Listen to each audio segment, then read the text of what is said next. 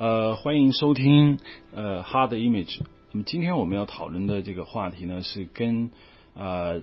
分辨率呃颗粒或者说这个呃跟电影有关的一些呃影像上面的技术上面层面的这个话题讨论。今天呃跟我一起来讨论的这个嘉宾呢，是一位职业的电影摄影师，呃，他的名字叫罗潘啊。最近刚刚是不是获了上海电影节的最佳摄影奖？是，所以他有可能很固定的啊，当然是不定期的成为我们这个播客的一个主要的一个主持人。呃，其实我们两个人是不是以前就对这个问题曾经做了一个讨论？就是有一个小小的问题，就是我听说你是不是给科大公司写过一封信？他们挺重视的。当时你谈论的那个信的内容大概是什么？我当时写了一篇文章，叫《整一个 case 了得》，那是柯达公司还在中国的最后一年，在中国生存的最后一年之前，一天冬天我写的，叫《整个 case 了得》。它主要内容就是讨论当时还没有四 K，当时两 K，嗯，就大家疯狂的在讨论清晰度的问题，大家说两 K、两点五 K、三 K，我就有感于这个，觉得。在清晰度和电影感之间形成了一个很大的一个认识误区，就盲目的觉得 K 数越高就是越电影化。关于这么一个话题，我写过一篇文章。当时柯达公司就看偶尔看到就非常非常高兴，就跟我打过电话，他们要发表了。当时在一个庭中，在那个文章中，我还是刻意的去谈了一下胶片的问题。当然，我对胶片有胶片，当时还是在数字影像还是超过它。柯达公司很高兴就发表了，结果。也就到八九个月以后，柯达公司还是退出了中国的电影市场，很遗憾。就是我也很遗憾，但是写过这么一篇文章。就是呃，其实现在我遇到很多这个电影摄影师啊，当然，其实现在的电影摄影师很年轻，呃，他们会经常跟我讲一些技术上的一些这个所谓的术语吧。那么也也是在各大这种。呃，媒体上很多人也会唱衰这个胶片影像。那你觉得这个？同时，你刚才也提到了这个柯达公司最终它也退出了中国市场。那么，胶片还会会不会真的就离开我们了呢？我觉得在中国已经算可以叫离开我们了。它不仅仅是事实上的离开我们，而且会出现一种思潮，就是要否定胶片时代。尤其是新一代的有些有一些摄影师啊，不是所有人，有一部分人就是说，当你提到用胶片拍的时候，他会产生莫名的一种抵触情绪。这种抵触情绪来自于很多面。有一种人他确实使用过胶片，他觉得胶片真的是过去了，应该使用嗯数字来拍。还有一种是他根本就没有用胶片拍过，他特别害怕重回胶片时代，因为重回胶片时代就等于他失业。就他还有一种就是，嗯，他认为。中国有一种观念，就是要顺着顺顺着时代发展而而动，就他不认为应该走回头路，他认为走回头路是对电影的一种倒退。从这三种人都有，都会对胶片的过去不抱任何的像有些摄影师那样一种伤感，他不抱，他是很坚定的迎接数字时代。就是其实我有时候有一种感觉，是你刚刚提到一点，就中国人好像挺追这个潮流的。比如说我我还记得吧，就是电视台的。呃，摄影摄像机，比如说以前是那个模拟制式的时候啊，来了数字机啊，就我们就要用数字啊，数字机之后可能是更高级的这个高高清，所以就很多电视台就忙着就换那个机器。实际上，很多人可能对上一代的这个机器其实并没有使用的那么好，但是就非常的去赶这个潮流。那么赶这种潮流。你觉得呃，我不知道，就是我个人理解啊，我们总是有一种害怕的情绪，我不知道这种情绪你有没有感觉到，就是很害怕说我没有用上最新的东西。对，有有这种害怕，实际上是一种不自信的表现。就是说，当作为一个摄影师来说，你你的硬件。比别人低的时候，如果你在软件，我我指的软件主要是指创作理念、电影观念，还有基本功，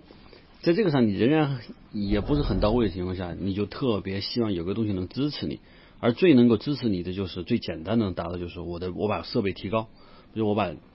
用最好的设备来拍，就你认为一定程度上能够弥补你的不自信，这是有一部分摄影师一种现象。然后还有一种就是，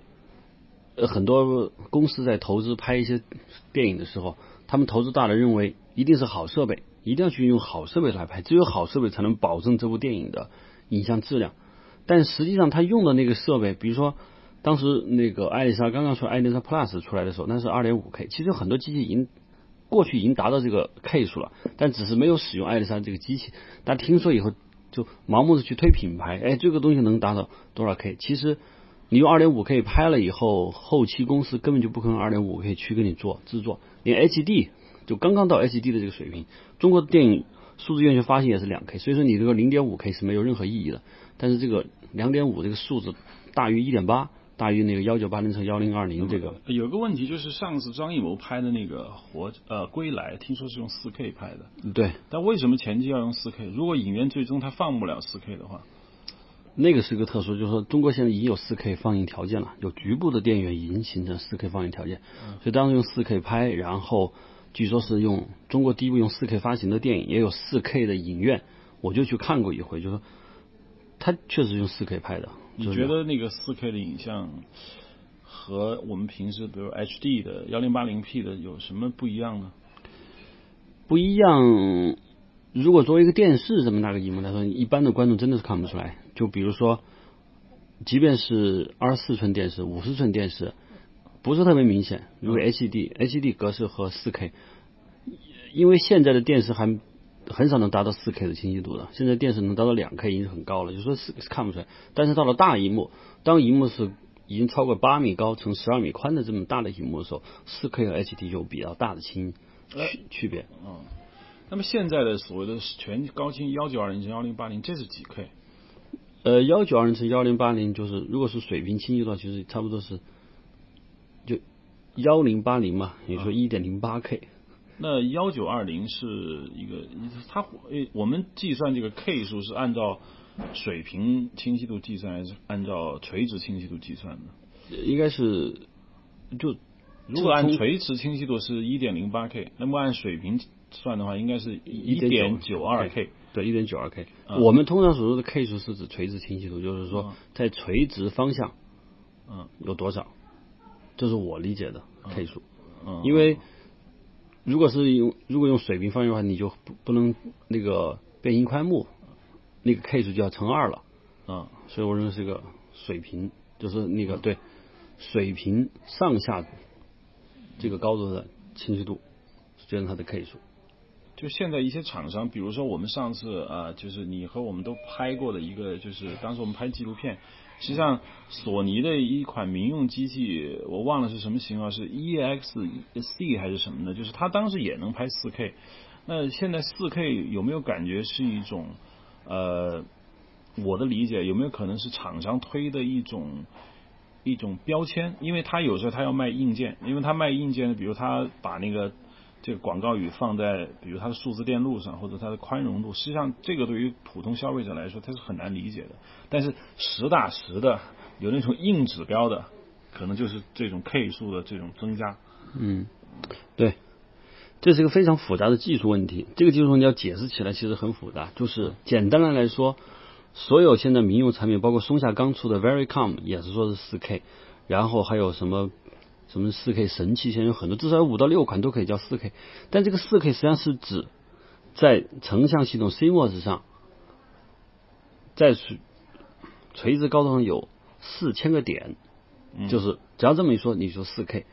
但这四千个点呢，其实要对于一个工业产品来说不难，尤其现在是不难。难度在哪儿呢？难度在一个，其实，在 CMOS 上，点越多，宽容度越小。你要想宽容度越大。你的点必须少，这是一个技术上的悖论，就是一个政府抵消的东西。比如说，你说宽容度越大的话，宽容度和 K 数是成反是反的，也就是说，K 越大，宽容度必然越越小。你要想宽容度大，那个 K 数必须少，这是为什么呢？就是说，是现在不说胶片时代，就是说电子元件的宽容度是这样的，就是一个像素就是一个一个电子敏感元件，嗯，这个敏感元件最高。能反映多少光强的和最低它能感应多少光，嗯，这是它的宽容度，嗯，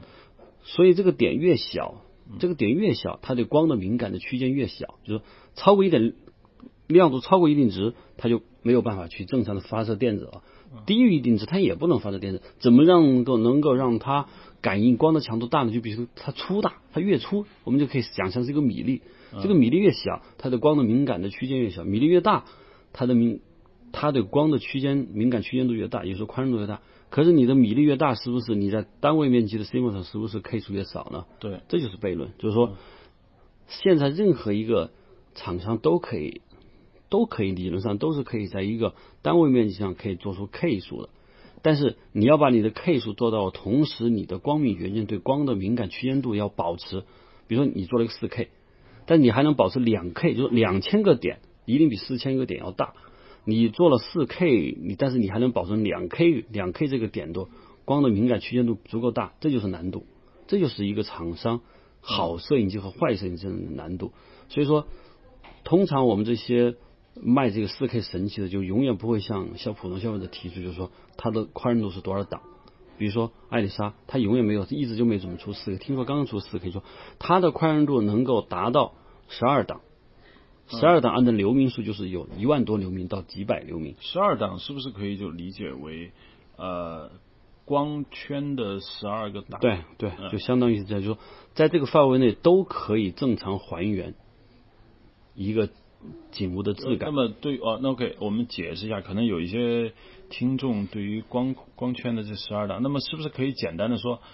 呃，我们假设啊，就就一到啊零到十二，也就是说高于十二或者低于零的这种情况，它就没办法正常曝光了。这个十二档并不是十二档，并不是个具体数值，它是指你，比如你曝光点是四，那比四四和上和四和下之间各有六档，都都是可以。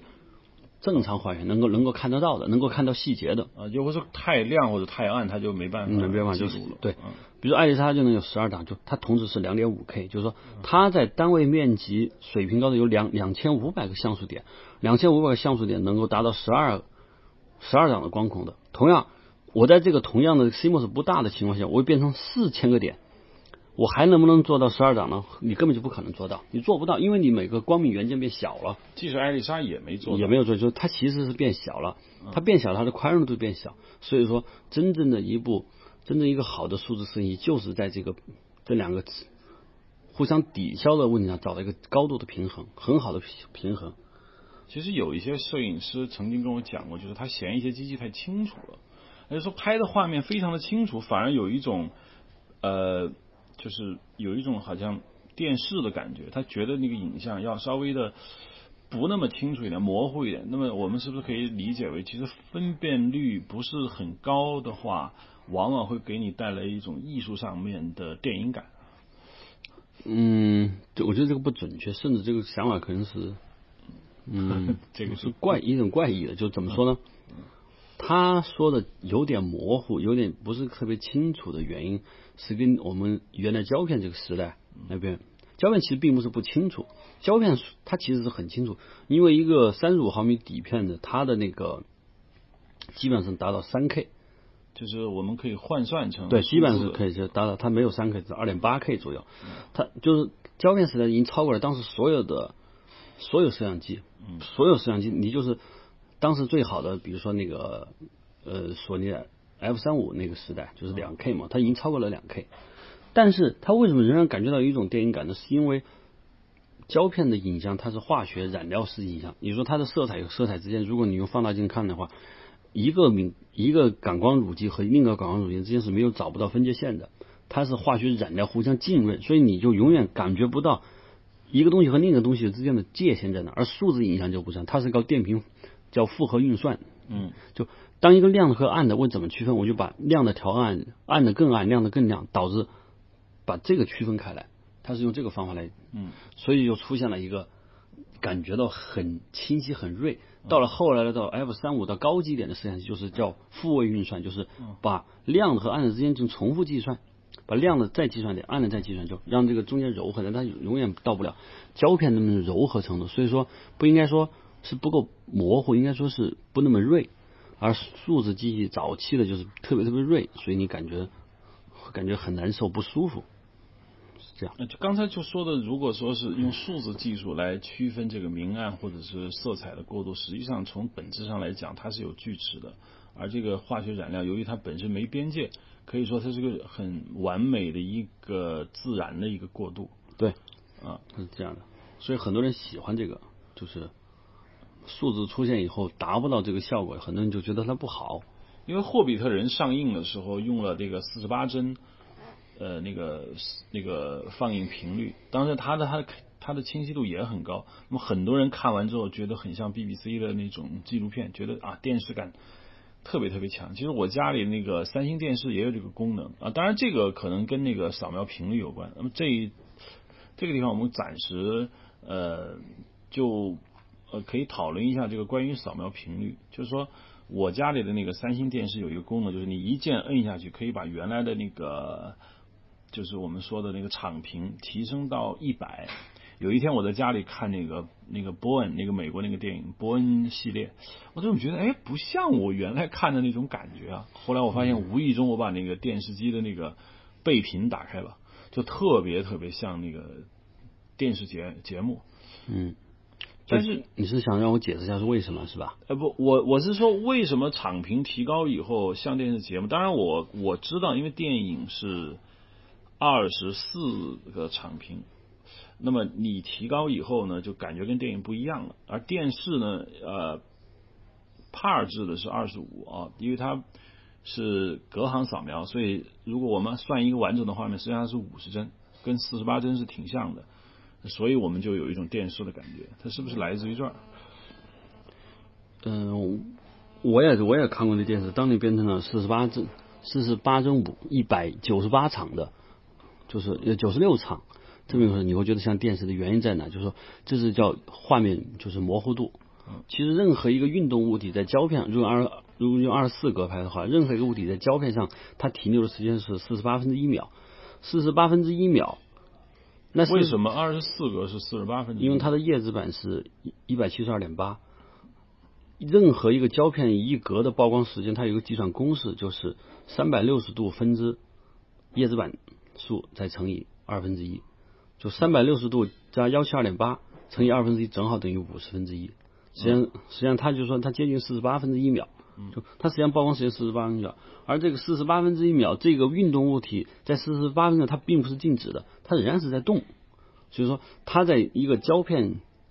一格定帧中，它实际上是模糊的。但这个模糊模糊时间已经超越了人能感知的范围，所以观众看电影就没有感觉到它它模糊了，但是还是有一丁点儿有一丁点儿模糊感。尤其是稍微快速，尤其是你在镜头在摇的时候，你会明显。但是你到电视的中呢，你用了四十八帧，就是九十六场的话，那也就是说，它每一格的曝光时间是九十六分之一秒，九十六分之一秒说明了那个东西在九十六分钟它一定动的更少，也就是它的模糊越少，就是它更清楚。当更清楚以后，你就会出现有跳跃感，就是已经超越了人的人眼的频闪感知范围，你就觉得它不像你熟悉的电影的那个模糊度。你说不出来，但是你能感觉它比电影要清楚。就哦，你觉得它不像电影，不像我们看的那种电影感了，所以就是大家产生了像电视这个原因。那就呃，如果说呃，比如说我们肉眼看一个这个世界它的运行，它应该是没有曝光时间那种感觉的，它是连续的。那换句话说，它是不是更接近于我们肉眼直接看一个屋景物的感觉？更接近。更接近，但是人们往往觉得就是更接近于肉眼直接看的，反而是没有艺术感。对，这就是电影，因为人类看电影看了一百多年，都已经形成了这个观影习惯。就大家觉得那是美，然后你现在取消了这个东西，换了一种方式，你可能就觉得它不像电影了。所以你有一部分认为都无所谓，有一部分它就不够美了。就本来是没有美和丑之说的，就是它不像电影，产生一种陌生感，就很多人就开始说它。不舒服，没有那种电影的感觉。那如果说新一代的人类，比如说我们 OK 讲，我们现在出生的这些人，他们可能永远也没有呃很少的机会去看胶片电影。实际上，他会把现在他看到的这些影像作为他的一个艺术上的一个对，就是这样，就好像听音乐人，他一生下来就只是从 CD 开始听起，他就从来没有听过真正的那个管弦乐奏，那他就一定不认为亲耳听弦乐。如果他从来没有听过，他不觉得那个东西有多好，他可能听说过，有可能真的把它放到了一个弦乐的面前去听，他说哦，原来它比 CD 更好。嗯，你现在的观众如果说他没有看过胶片，他直接看他就他不会觉得那有什么不好，可能他看了胶片以后，他会他会觉得哦，那是另外一种艺术方式，是这样的。我不觉得他会有好和不好，只是说只是大家习不习惯的问题。那实际上并没那那当然我不知道你的感觉啊，但是有很多摄影师他是要维护胶片的这个地位。我听说在美国很多大制作，他们当然绝对被绝对不是花不起钱。他们像最近拍的那个《星球大战》，包括那个克里斯托夫洛兰的那些电影，全部都是胶片。那这些人使用胶片，你觉得嗯，他是出于一种什么样的一种感觉呢？是怀旧吗？不是怀旧，是这样。你看。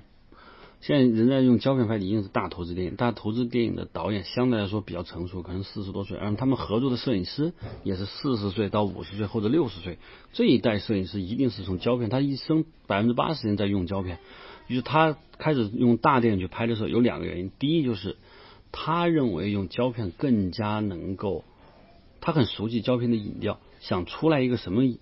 当然什么类型化的影调，时候他用胶片很熟悉。这是第一个原因。第二是数字影像还没有建立起美学基础，没有建立起美学规范，就是你你怎么拍都可以，这样拍也可以，那样拍也可以，就没有形成一个固定的美学思维，这样就会对摄影师造成一个造成一个困惑，就是他不知道怎么跟导演交流，他也不知道怎么去传达一个准确的东西给观众。那最好的方法就是我找到已经成型的美学、有美学基础和美学理论的东西，那就是胶片，他就拿这个来去做，就。我想要给你阴暗的，我想给你明亮，我想给你柔和，给你浪漫的，它有一套现成的东西。数字没有美学，没有美学规范，你怎么拍都可以，他就不愿意去尝试了。所以说他，我觉得这是他使用胶片的另外一个更大的原因。但其实，但是数字最后拍摄出来的画面还是呃，取决于就是导演跟摄影师对整个电影影像的一种态度。那。从这个角度上来说，胶片跟数字影像最终想完成的那个结果是一样的，只不过媒介不同。媒介不同。现在关于数字和胶片，我就特别像一个胶片像爸爸，数字像儿子，但儿子还没有成熟，儿子现在处于一个十几岁，就他有叛逆，他有独立的意识，但是他身上还有很多，他在无形在学父亲那一辈的东西，但还没有形成自己的风格，他们他们之间还在对抗。现在这个数字越来越强大，老一代的就是正在退去，这个交接棒还没有那么清楚。其实我觉得这个数字和胶片是是处于这么个关系。然后很多很多老一代摄影师也在选择数字去拍，但是一直没有出来大家能够称道的作品。最近这几届的奥斯卡最佳摄影奖应该是数字。呃，对，近去年的是。呃，少年派吗？不是，是地心引力。啊，地心引力，对，那是那是他是用艾丽莎拍的。嗯。然后少年派是也是数字的。也是数字，好像也是艾丽莎。嗯，雨果我不知道是不是数字拍的，雨果可能是。雨果是数字。嗯嗯，对。但是即便是数字拍，我他们从影像上并没有创立一种新的东西，还没有，没有像当年像斯塔拉罗文拍。他拍了《现代启示录》以后，那个把那个战争电影的影像提高了一个高度。然后，嗯，像有一部什么电影，比如说《教父》，对吧？他又把他用他用胶片就他创了一种影像模式。现在数字还没有。有一个问题就是，你如果你这么说的话，那难道说我们如果时光能够倒转，我们将一台数字摄影机挪到拍《教父》那个时代？那如果说当时的那个格登威利斯摄影师他会使用这台机器的话，那么他在现场打光的方法，难道说会有多少变化吗？不会有变化，就是现在还没有我接触的还没有人说在数字拍摄中打光和胶片有什么不一样。我就他现在还没有，至少我不知道有。那换句话说，其实那这样的来讲的话，那么数字影像是不是其实也不需要建立一个数字影像的？风格，那么来区别于胶片影像的风格，其实两两个的都是影像风格，那只是媒介不同而而而已。啊，对，其实是不需要建立的，因为观众不管这套，观众并没有去研究这个是什么东西。但是胶片和数字显然在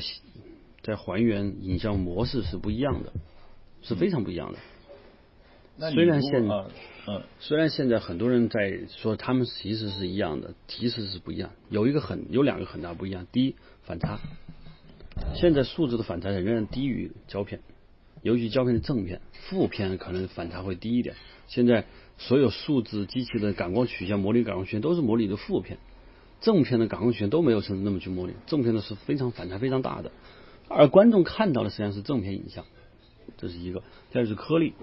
就现在你看那个越来越 K K 越来越大，那颗粒会越来越没有，就越来越清楚。你没有颗粒一说了，而胶片它是有颗粒的，就这两样已经决定了这两个影像就有特别大的区别。这大区别正好是很多有创意的摄影师想去要利用它去完成任务的这样一个东西。比如举个例子，比如你现在拍电影，当然你上次拿最佳摄影奖的其实也是艾丽莎，嗯，那你在现场拍摄的时候。你你也拍过胶片电影，那么我们你给没给举一个例子，就是说，那同样一个场景，我用胶片和数字拍，我其实处理方法是不一样的。有，比如说，嗯，我有我我在厦门拍过两个电影，一个是用胶片拍的，一个用数字拍的。厦门是用《钢琴密码》，是用胶片拍的，《不法之徒》是用数字拍的。我就发现拍夜戏就有很明显的不一样，就是在夜戏的时候，我用胶片拍的时候，我拍的是测试片，我觉得影像。感觉不到位，怎么不到位？我当时找不到原因。后来我想个方法，干脆曝光不足一档，强显一档。说白了，就那部就是要把暗部提起来，暗部的影像。你觉得不到位的原因是因为暗部不够？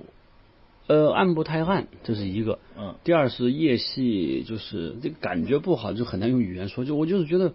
没有电影感，就没有情绪，就是很正常，跟我肉眼看的很像。然后我就用曝光不足一档，我强显一档。强显一档就是首先是暗部，暗部提亮了，但亮部并没有提亮。这个可能要跟普通的这个听众解释一下，所谓强显一档是指你曝光不足拍一档之后，在洗印厂的时候让他们做一次弥补。对，这个弥对我曝光不足一档，然后呢，我在洗印厂显影的时候，可以让显影液温度升高，让它使产生的银颗粒。达到你曝光足够的那个银颗粒数量就叫强显一档，也可以让那个在显影液多泡点时间，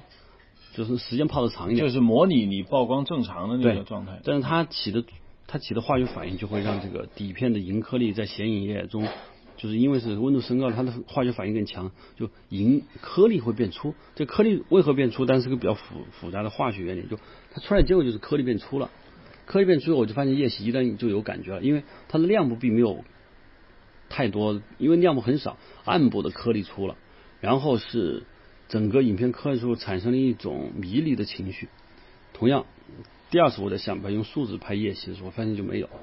就黑就是很黑，亮就是很亮，就出不来这个我想要的意思。我后来我只能在用光的时候做了一些调整，比如说，我就我知道数字数字影像拍红的时候。会让你感觉它拍红特别不舒服，数字以及拍夜戏有红色是不好，我就去就去用红色，让它区别一下我们平时所用数字拍的时候那种明亮感啊，像塑料那种很透的感觉，不要就用拿红光来去拍人，呃，就出来有一种感觉，但是仍然达不到胶片的那个意思，并不是说拍夜戏一定要有颗粒啊，就是说这个例子就充分说明了用胶片拍和用数字拍在曝光同样的场景下。它会有个比较大的差异，这个差异是否符合美学的要求，完全看导演和摄影对剧本的理解。就是数字影像不存在这种曝光，这个不足一档，然后强显，它没有，它也没办法模拟这种效果。呃，它颗粒可以后期加，可以在后期公司你说我要加颗粒，但那个加出来的颗粒通常都比较糟糕。嗯嗯，就是反正。一般来说，大家是避免这样做，反而数字会去降噪。这个噪点和颗粒一定是有区别的，颗粒不等于噪点。呃，颗粒感是不是一呃，因为数字影像没有颗粒，画面显得非常的干净，反而你觉得是没有一种感觉，因为人的肉眼是看不见颗粒的。对，人的肉眼是看不见颗粒，所以人人每天就觉得生活很无聊。他为什么看电影？他觉得很有意思呢？是因为电影胶片他搞出了一点颗粒，这个颗粒他觉得有意思。第二，这个颗粒感为什么会让人有感觉？是因为艺术电影曾经由于曝光不足，没办法，它出了一种颗粒。这种颗粒出来以后，加上一些音乐情绪化的东西，观众看了很爽，就造成了一种这种观影的像那个巴甫洛夫条件反射一样，就哎有颗粒的夜戏是一种艺术片的味道。长而长此以往下来，就造成了有颗粒的夜戏形成一种特定的情绪。嗯嗯，这就是这样。那数字现在没有这个东西，所以现在我听说有摄影师拍夜戏故意后期加颗粒，嗯，就制造颗粒，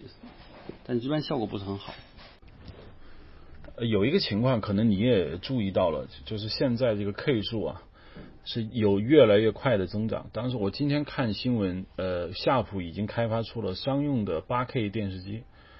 其实我在买，我当时也是想买电视，想买 4K，但是我上网一查，说 4K 的节目源非常的少。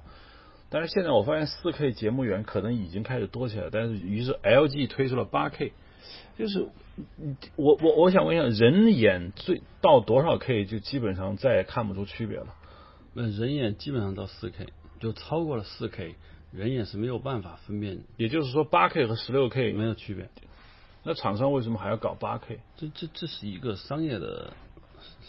一个商业赚钱的一个目的，就像卖辆汽车是吧？汽车是不是速度越快越好呢？所有人都知道不是，但是一但是汽车一定会提我们，又充分打破了我们时速多少公里，时速多少，时速多少公里，这是一个吸引吸引这个市场的一种手段，因为大多数人并不了解这个 K K 的高低对它的观影到底什么区别，但是。数字越高，比如说四 K、八 K 一定比四 K 好，就会造成一个误解，大家会真的认为清晰度越高越好，十六 K 比八 K 更好，就清晰度越高越好，这是一个所有普通观众能够、普通消费者能够理解的一个其实是错误的概念，就像汽车速度时速越高越好是一样的。那你像索尼公司和那个艾丽莎他们，阿莱公司，阿莱公司一直就不在 K 上去找，他一直不打这个宣传，因为。阿莱公司的所有的消费对象是专业摄影师，嗯，大多数专业摄影师，专业摄影就明白这个 K 和这个电影感和电影画面本身没有直接的关系，就像速度和一个汽车的性能是没有关系的，有一点关系，嗯，而索尼公司它生产的电视，它生产的数字摄像机和它的民用市场占很大部分比例，而这一项大多数是业余的消费者，业余消费者根本是搞不清楚景深控制，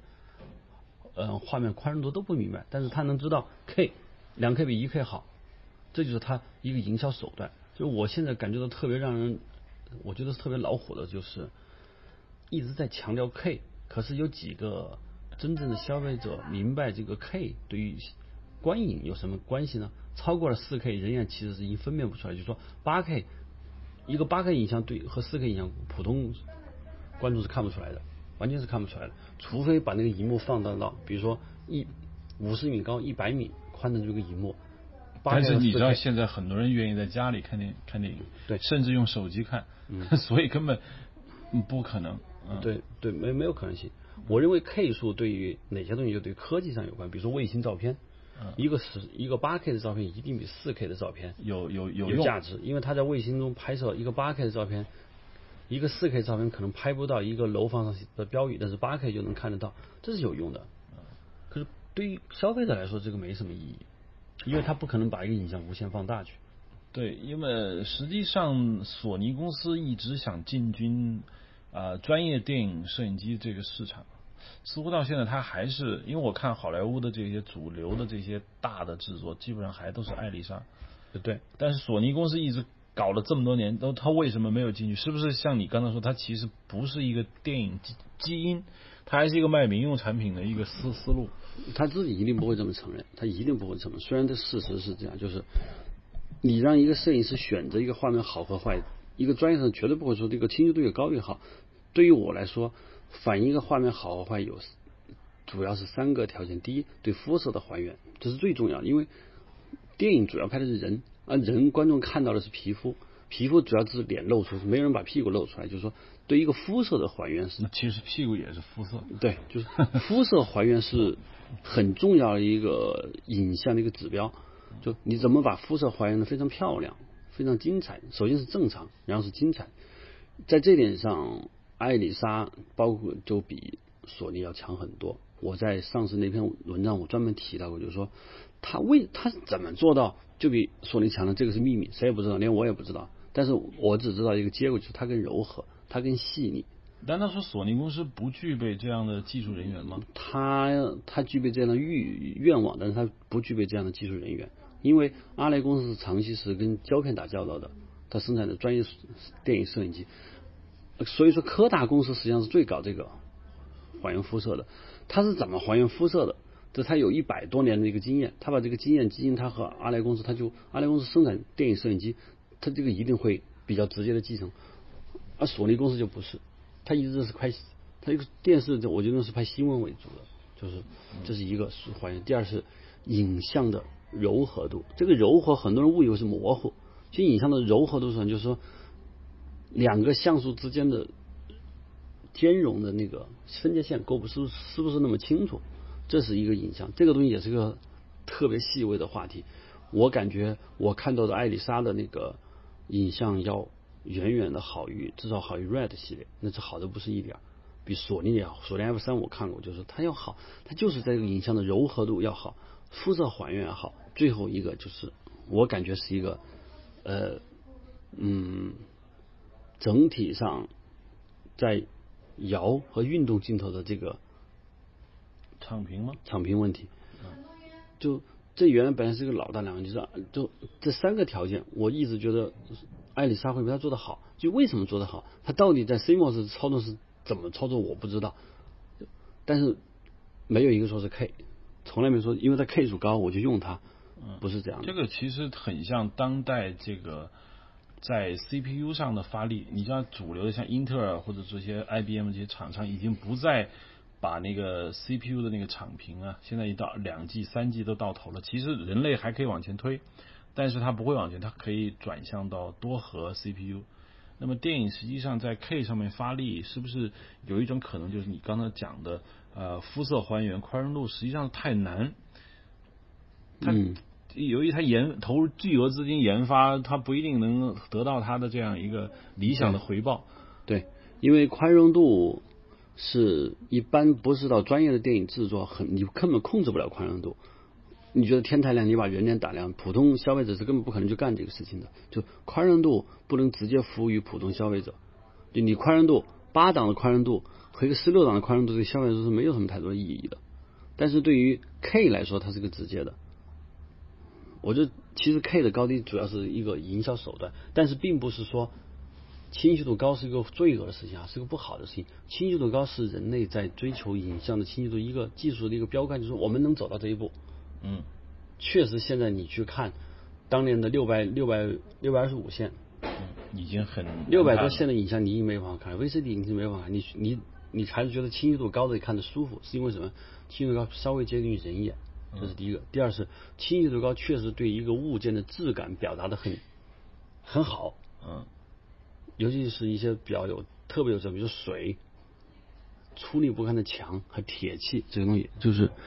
它的清晰度高，就是说你觉得质感很好，质感很好的，你觉得它很棒，这是影像消费的一个误区。但是我说是对于普通观众啊，职业摄影师他不会这么认为。嗯。但是对观众来说，他觉得嗯很舒服很好，他看到了平时他在别的电视上看不到的画面。其实他的肉眼其实看的是最好的，但他不这么认为。对，就是这个原因。我上次讨论过电影感，我觉得电影感的问题跟 K 有一点关系，就是。清晰度达到一定标准，比如说达到胶片这个标准，达到三 K 这个标准就够了。然后电影感是跟它的反差控制、反差、景深控制，比如说肉眼看的是全十，以前的是那个小的三 CCD 是十六毫米的景深，你现在是大家都用大 CMOS 或者是全片门的，就是你景深会变浅，所以所谓的景深浅，就是那个像场大了，嗯，像场大，嗯，像场越大，景深越浅，这是一个。透镜的透视原理决定的，就哎觉得像电影。第三就是很重要，就是类型化的影像。所谓类型化影像，就是说西部片、黑色电影、喜剧片、史诗片，它形成了一种类型化的影像风格。这个影像风格，你在你在拍的时候，你只要完成了这个东西，大家就觉得像电影，哎，像我以前看过的某种电影，把它继承下，这就是所谓电影感。电影感说白了是一种历史感，就它像以前东西。那好，那我们这一期的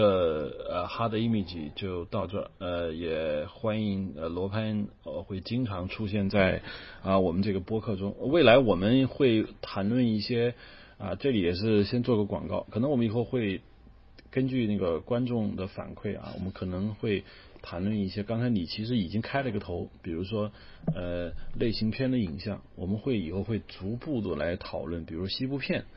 它是一个什么样的影像？那科幻电影它会用什么样的影像？然后呢，呃结合的这个些影像风格，其实我们还未来我们还会谈论颗粒啊，